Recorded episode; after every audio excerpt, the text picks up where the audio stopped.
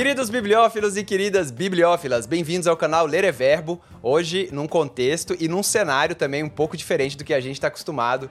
Estou aqui em Salvador, na Bahia, nesse lugar maravilhoso, trazendo um conteúdo muito bacana para vocês, que é o livro Sêneca, sobre a brevidade da vida. E eu falei que o contexto é diferente também, porque hoje é um vídeo específico para o nosso Clube do Livro. É o clube de leitura do canal Ler é Verbo e você pode participar. Esse vídeo aqui vai explicar somente as, as passagens que eu retirei do livro, que vou apresentar ao clube, e hoje à noite eu vou me encontrar com o pessoal do clube para a gente poder discutir. Se você quiser fazer parte do clube, é completamente gratuito, basta você entrar no site site lereverbo.com todos os meses ímpares na última terça-feira do mês. Então o próximo vai ser dia 28 de março, onde a gente vai discutir o livro que eu vou falar aqui no final qual que vai ser esse livro. E para ficar um pouco mais real, para parecer que realmente é um clube do livro, eu tô aqui fora da câmera, vocês não vão vê-la, mas minha mulher tá aqui, Rosa Guimarães, e ela vai fazer uns comentários sobre o que ela vai, que ela ouvir aqui sobre o Sêneca. Nossa, que expectativa, hein?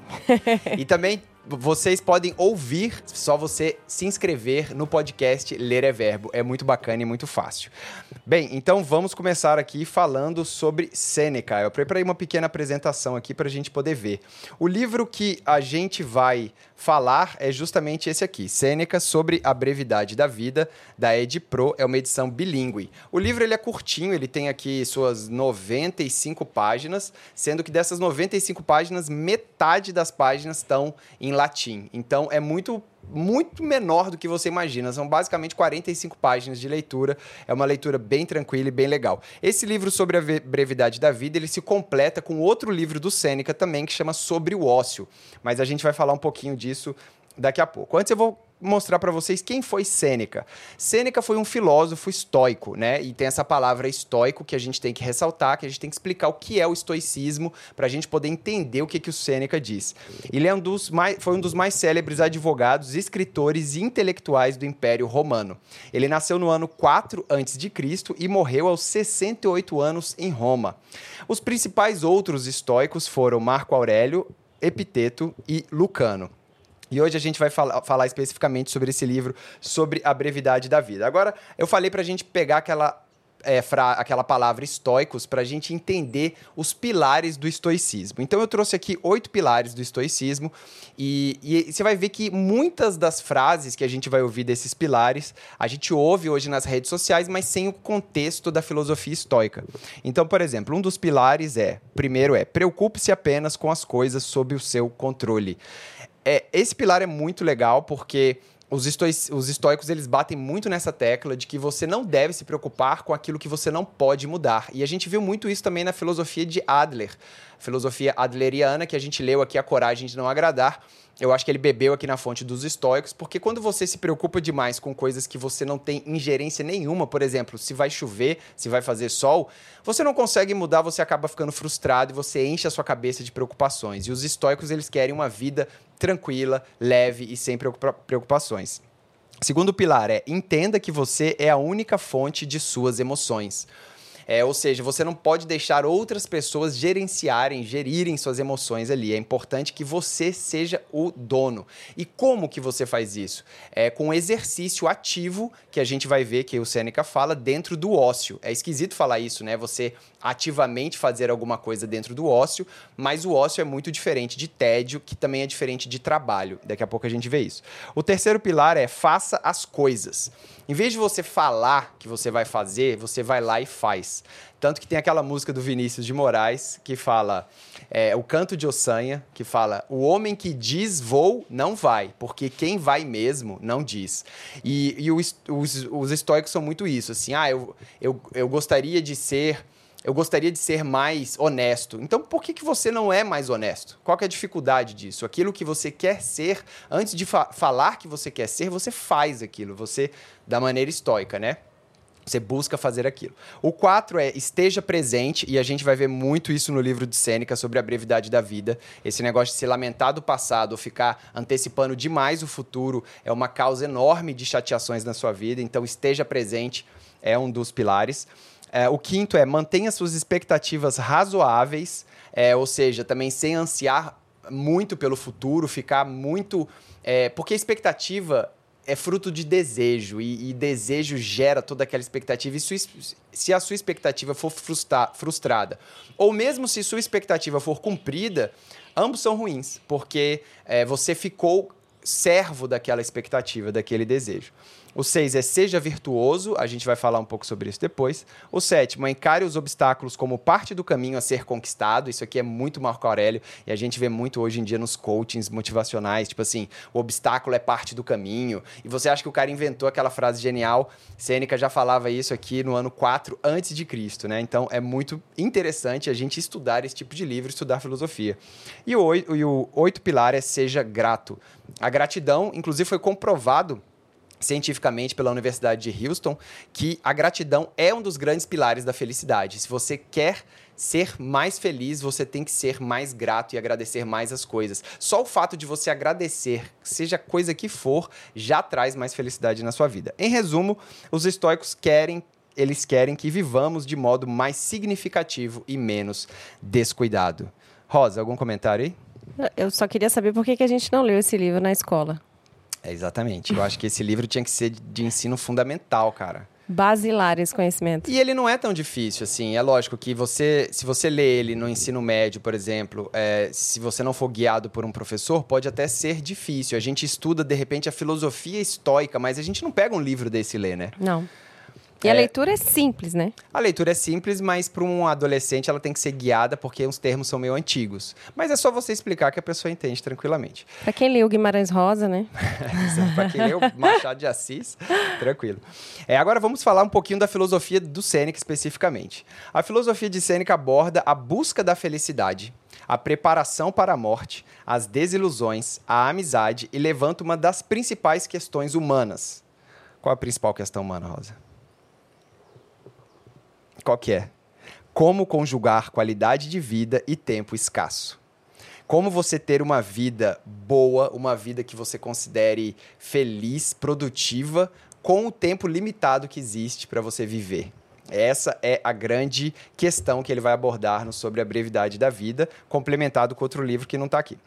E o outro livro, justamente, ele fala sobre isso. Ele, porque o que, que ele defende no sobre a brevidade da vida? Ele fala que a gente tem que ter é, tempo disponível, porque o tempo ele é limitado, mas a gente consegue fazê-lo de uma forma grandiosa. É, a vida pode ser curta, mas ela não precisa ser pequena. É, então ele fala que nós temos que ter momento de ócio. É, e só que ele não explica nesse livro o que é o ócio. Ele dá uma leve pincelada no que é o ócio, mas ele explica em outro livro, que é o Sobre o Ócio, o que é o ócio. E para ele, o ócio é bem diferente de tédio. O tédio é algo que você é, está ali fazendo nada. O ócio, você está ativamente fazendo alguma coisa. Porque o ócio para ele é o tempo livre que você precisa ter para a filosofia, para você pensar nas grandes questões da humanidade. E nesse momento de pensar sobre liberdade, propósito, pensar sobre grandes questões, você ajuda a própria humanidade. Quando você trabalha, você trabalha para ajudar os seus companheiros, trabalha para ajudar a humanidade. Quando você está em ócio, também você está ajudando a humanidade pensando e contribuindo com essa grande corrente de pensamento mundial que existe. Então, este é o ócio para a Sêneca, o tempo livre para a filosofia.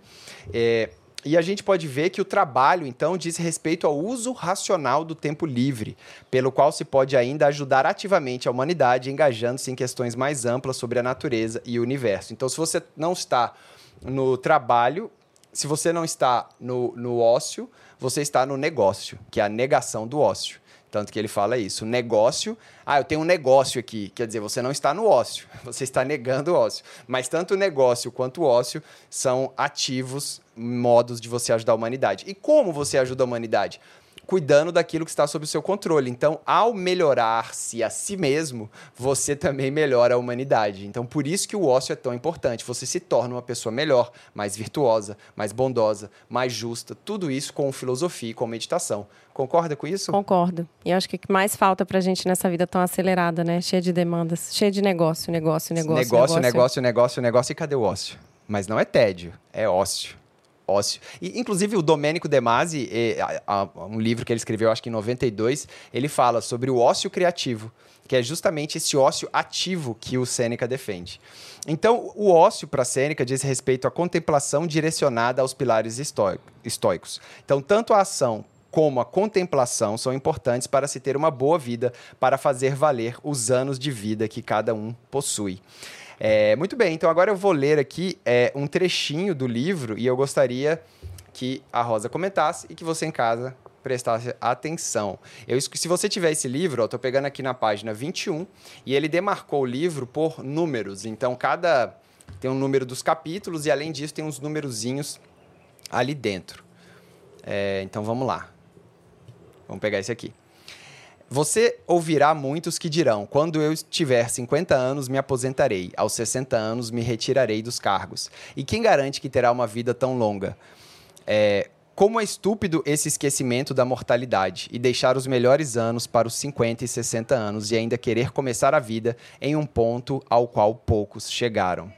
A gente vê muito essa questão no, em quem trabalha, né, e quer se aposentar, por exemplo, no funcionalismo público, essas coisas. Exatamente. E a gente que agora está vivendo transição de carreira, é. acho que essa reflexão permeou toda essa caminhada nossa, né? É, nossa, com certeza. A gente percebe que as pessoas que não são felizes, às vezes, no trabalho, elas esperam um fim de semana, como elas esperam as férias, como elas esperam um novo ano, né? É, e, e, e, elas vão acabando vivendo nessa expectativa, mas a questão é quem disse que elas vão chegar lá? Exatamente. Quem disse que elas vão se aposentar? Então você é, abdica da sua vida presente justamente para uma expectativa de uma vida futura que você nem sabe se você vai ter essa vida, né? Exatamente. E no fundo você vai querendo que a vida passe mais rápido, né? Para chegar sexta-feira, é. chegar às férias, chegar o feriado. E aí o tempo vai correndo. É.